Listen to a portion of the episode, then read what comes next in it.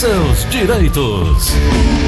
Direito trabalhista em destaque, Edivaldo Lima, advogado especialista. Bom dia, doutor. Bom dia, Gleudson. Bom dia para você, bom dia para os seus ouvintes. Estamos de volta, né? Em mais um ano que se inicia, é, apesar dos rapaz. pesares dessa pandemia, mas a gente está fazendo o possível. Ô, Edivaldo Lima, ontem muitos trabalhadores é, ficaram prejudicados por não ter o fornecimento do serviço de transporte urbano de uma determinada empresa. Ontem pela manhã, uhum. esses trabalhadores resolveram fazer protesto, não sair com seus ônibus é, em protesto pelo não pagamento de seus salários vencidos aí há quatro meses, inclusive alguns auxílios como cesta básica. E aí, é, esses trabalhadores mantiveram os ônibus na, nas garagem, na garagem até 10 horas da manhã, só depois eles saíram. Aonde é que eu quero chegar? A empresa que não pagar esse salário, né? Atrasar dois, três, quatro meses, e aí o trabalhador faz esse movimento, esse trabalhador pode ser punido? Olha, Gleison, a gente está entrando aí parcialmente dentro do direito de greve, né? Aí não foi deflagrada uma greve, mas uma paralisação momentânea. Mas dentro dessa situação, a empresa ela já está em falta. Ela não pode punir o empregado que está lutando pelos seus direitos, na qual ela mesma já está infringindo as regras e a lei trabalhista.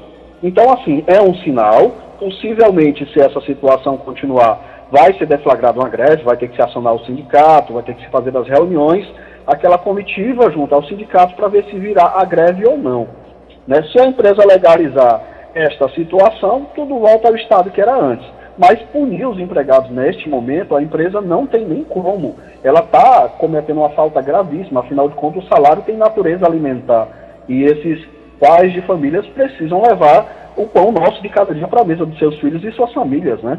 Pois é, eu entendo que a greve é aquela, aquele movimento que é feito de forma coletiva por prazo indeterminado. E a paralisação pode ser individual ou coletivo, mas com um prazo determinado. Seria isso? Isso, exatamente. Apenas a paralisação é um estopim para se deflagrar uma greve. A paralisação é aquela pré-greve, né? Olha, eu estou paralisando momentaneamente, ou a gente regulariza a situação, ou a gente vai deflagrar uma greve. Aí a greve precisa entrar o sindicato, precisa fazer aquela reunião interna no sindicato para poder deflagrar e ter aquela previsão legal de 48 horas antes, você comunicar ao seu empregador que vai deflagrar uma greve. Então, a paralisação é o momento antes geralmente, se não mudar o Estado, com certeza chega-se ao momento mais grave, que é o momento da greve. Lembrando que greve é um direito previsto em lei, a Lei 7.783 de 1989, mas tem um regramento para isso, né? E, inclusive, é, é, é bom citar isso. A greve é uma suspensão coletiva da prestação de serviços ao empregador por tempo parcial ou total, com o objetivo de exercer a defesa, o que diz a lei, a defesa ou conquista de interesses coletivos dos trabalhadores, mas há de se ater ao que diz a lei da greve, né, Edivaldo? Tanto para o empregador quanto para o empregado. Ambos têm papel fundamental nesse entendimento sobre a lei, né? Exato. A, a lei de greve, ela tem uma regulamentação bem extensa aí para o trabalhador padrão, né, o seletista, o trabalhador privado. Não existe a greve para o sistema público ainda em decorrência de não existir lei específica. Mas nesse momento que a gente está falando de uma greve de empregados privados, vai ter que seguir esse regramento, vai ter que se reunir o sindicato, vai ter que comunicar à empresa que vai haver aquela paralisação, tem que ter um período aí para que a imprensa, você e todos os seus colegas da imprensa venham a notificar essa situação que será deflagrada uma greve, já que o serviço de ônibus é um serviço essencial então tem todo um regramento que tem que ser obedecido. Não é simplesmente chegar e dizer, olha, eu vou fazer uma greve agora e parar tudo. Não. Ela tem que ser respeitada, senão ela vai ser considerada ilegal e dentro desse contexto da ilegalidade vai vir multa para aquele sindicato e aquelas pessoas que estão fazendo greve, aí sim, elas podem ser punidas por abandono até de emprego. Pois é, deixar isso bem claro.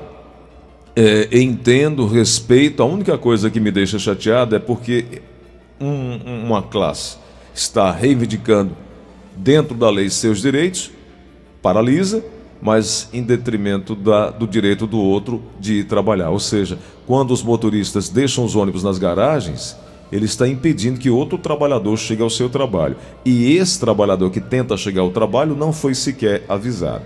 Ou seja, para poder reivindicar seu direito, acaba prejudicando a outro. A isso aí é que eu fico sabe, preocupado nesse aspecto. Mas é, sei que é um direito. E ainda tem um momento, Gleudson, delicado, que as frotas elas não estão dando suporte nesse momento de pandemia. Tem muitos trabalhadores que estão receosos de pegar ônibus e estão enfrentando aí o seu trabalho, a sua jornada de bicicleta. Muitos vão até a pé ao trabalho por medo de entrar no coletivo e se contaminar. Então, quer dizer, a gente já tem uma frota reduzida diante da situação. O Ministério Público já veio à tona para normatizar essa situação, dizer assim, olha, volta 100%, que os próprios ônibus 100% rodando em Fortaleza ainda não suprem a necessidade da população e você retirando alguns ônibus de determinadas linhas vai fazer muita falta nesse momento delicado de pandemia. O doutor Divaldo, eu quero pegar um exemplo nacional e depois trazer para a realidade local. A fábrica uhum. da Ford, a, a Ford vai fechar todas as fábricas no Brasil esse ano a unidade no Ceará também será afetada, que fica aqui em Horizonte, né? A Ford anunciou uhum. ontem, segunda-feira, que vai encerrar todas as atividades Fabris no Brasil desse ano. Entre as unidades afetadas está a fábrica de Horizonte, aqui no Ceará, que conta com produção da Troller. A montadora já havia encerrado a produção na fábrica de São Bernardo do Campo, lá em São Paulo, e foi vendida para a construtora São José. Agora a empresa confirma a interrupção imediata das atividades de Camaçari, na Bahia, onde produz os modelos K e Eco Sport. O que eu fico aqui a perguntar ah, não. Também tem a unidade de Taubaté, no interior de São Paulo, que é a fábrica de motores e transmissões. Aqui em Horizonte, a unidade produz o utilitário Troller T4, que serão fechadas ao longo do ano. O que eu fico preocupado é sobre a garantia de direitos desses trabalhadores.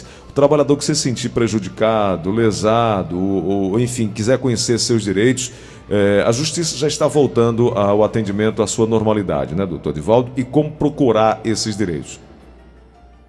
Olha, Gilson, provavelmente essa situação o sindicato vai à frente. Pelo que eu acompanhei nos jornais, é, o próprio sindicato já está vindo à frente para tentar é, que esse impacto seja o menor possível para o trabalhador. Afinal de contas, ele é a parte mais fraca dessa relação.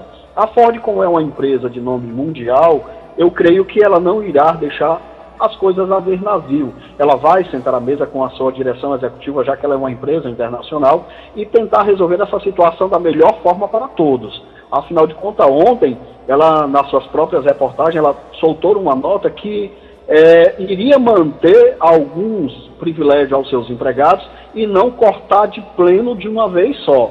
Eu creio que o sindicato vai vir a essa negociação. Se não vir, vai ter que realmente cada trabalhador procurar um advogado de confiança e entrar com a ação. Mas eu creio que não será ação individual, será ações coletivas, já que cada empresa conta com mais de mil empregados aí trabalhando, então ações individuais talvez não seria o melhor caminho. Se realmente vier a haver um prejuízo ao trabalhador, as ações coletivas com certeza serão um caminho mais curto e mais eficaz diante da situação. Mas eu creio eu que a Ford ela vai fechar as unidades no Brasil, mas a administração ainda vai continuar internamente, eu creio até para sanar essa situação toda e não deixar um prejuízo aos empregados. E aí, aproximadamente 1,6 bilhão de dólares será relacionado ao impacto contábil atribuído à baixa de créditos fiscais, depreciação acelerada e amortização de ativos fixos. Os valores remanescentes de aproximadamente 2,5 milhões de dólares impactarão diretamente o caixa e estão, em sua maioria, relacionados a compensações, rescisões, acordos, entre outros pagamentos é o que diz a assessoria de comunicação oficial, aliás, através de um comunicado oficial à, à diretoria da Ford. Bom, o, o, o acerto jurídico deva ser com via sindicato, ação coletiva. Mas se porventura um trabalhador quiser uma ação individual, contratar o seu advogado para que ele acompanhe de uma forma mais pessoal, é possível ou não?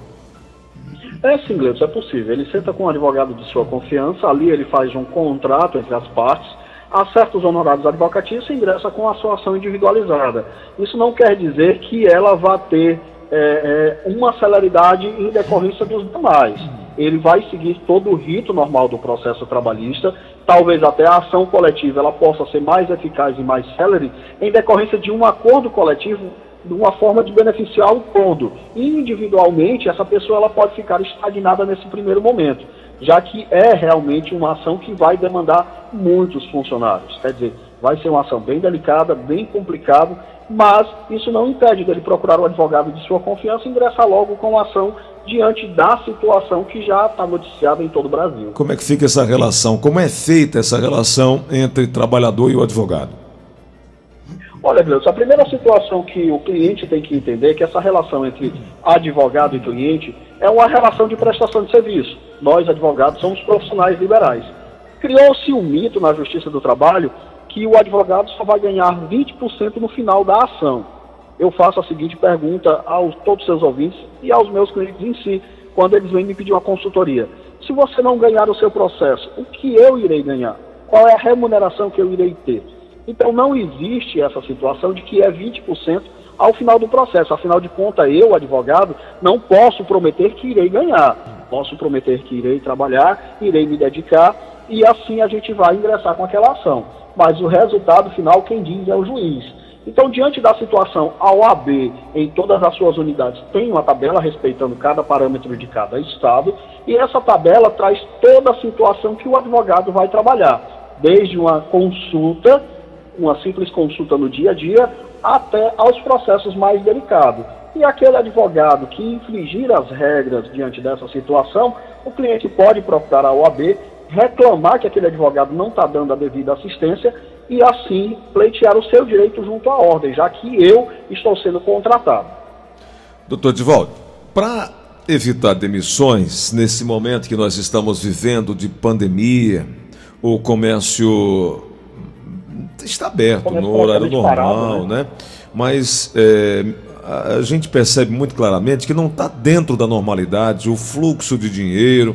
Enfim, há empresas fechando, gente desempregada, como acabei de falar dessa grande fábrica de veículos que é a Ford, é, demissões no entanto, ela tem sido bem presente, um medo bem presente na vida das pessoas, principalmente os trabalhadores de micro e pequenas empresas, que compõem aí 99% de todos os negócios do país e empregam mais de 52% da população brasileira. Para isso foi implantada, doutor Divaldo, a medida provisória que temporariamente flexibiliza as regras trabalhistas de modo que o empregador e o empregado possam entrar em acordo e ambos sejam protegidos durante essa crise do coronavírus. Mas todo mundo sabe que nem todo mundo é bem intencionado em se chegar a um, a um bom entendimento. Já que falamos que é melhor o entendimento, uma boa conversa para evitar uma confusão via judicial, uma briga judicial, é, enfim, uma litigância, né? Como fazer como é, trazer para tanto para empregado quanto para empregador esse entendimento de que uma boa conversa é melhor. E feito esse acordo verbal entre ambos, como colocar isso no papel? Eu posso, junto com o meu patrão, fazer esse acordo? Como é que eu devo homologar ou eu irei precisar de um especialista, de um advogado?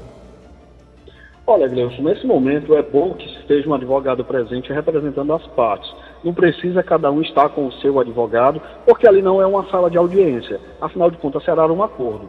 Se for uma empresa de grande porte, uma empresa que já tenha lá seus 30, 40 ou mais funcionários, ela pode acionar o sindicato da classe e informar: olha, eu estou com dificuldade financeira, não tenho como manter o meu quadro de empregados desta forma, com todas essas razões e garantias trabalhistas, quero flexibilizar e fazer um acordo. É possível? Então ali vai se haver a negociação até o próprio exemplo da Ford. O sindicato está vindo à frente até para tentar não fechar a empresa. Não sei se vai ter sucesso.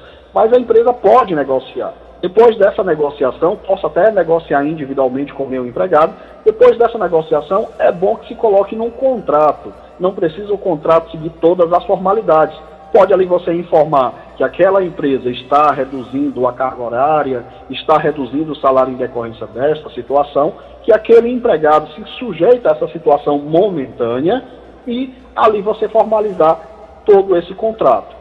Cada parte fica com uma cópia. Se um vier a violar aquele contrato, ele pode sim procurar a Justiça do Trabalho e dizer: olha, eu flexibilizei a situação para não ficar desempregado, mas a empresa quebrou as regras nesse momento. E ela está passando dificuldade, mas também não é tanta essa dificuldade. A gente resolveu esse problema desse jeito. Quando ela começou a se erguer, ela não quis mais voltar ao meu estado que era antes ao que eu recebia. Ela quer permanecer com esse contrato e ela já está tomando fôlego e já pode caminhar com as suas próprias pernas. Então esse contrato pode ser estabelecido tranquilamente nesse momento. é uma forma, como você falou, de evitar uma demissão em massa. É melhor eu estar trabalhando e ganhar um pouco menos do que eu estar sem emprego nessa dificuldade. Se não estiver enganado, eu acho que o Brasil está chegando a quase 15 milhões de desempregados. Então, isso é um número alarmante e o trabalhador está com medo. Você está chegando às dívidas, você tem aluguel, água, luz, serviços essenciais e principalmente alimentação. É então, ele tem que também entender que ele tem o direito, mas se ele flexibilizar, ele não vai perder o seu emprego. E se perder o emprego, por muitas das vezes vai bater na justiça do trabalho, vai entrar numa relação processual e aquilo ali também vai demandar tempo. Bom, então o empregado também tem que flexibilizar a situação, Gleison. É, um outro momento do trabalhador, é, do servidor público, é notícia hoje no Jornal Diário do Nordeste, uma realidade nacional. Mas aqui nós temos 25 municípios no Ceará que estão devendo salários aos servidores. E aí mudou de gestão. Aí aquele servidor que apoiou o prefeito que perdeu vai ser mal visto. Só não vai ser demitido porque é concursado. Bom, mas do outro lado, salário atrasado desse servidor. De forma objetiva, doutor Divaldo, o que é que ele pode fazer? Olha, Gleudson, procurar a justiça. Em decorrência dessa situação, claro, ele tem uma razão toda diferenciada pelo fato de ser servidor público, mas é procurar a justiça para resolver a situação. Afinal de contas, ele está trabalhando e a política não pode se confundir com o cargo ou o emprego. São situações bem diferentes. É procurar a justiça e pleitear os seus direitos. Perfeito. Bom, doutor Divaldo, sempre às terças-feiras aqui conosco, falando sobre o direito trabalhista. Deixa seu contato aí para essa orientação inicial, para mostrar ao nosso ouvinte caminho que deva tomar para resolver suas questões trabalhistas? Ok, Gleison, me encontro no 085 98891 7007. Fique à vontade, não deixe, como sempre digo, o seu direito de escorrer pelo ralo. Ele vai fazer falta um momento na sua vida.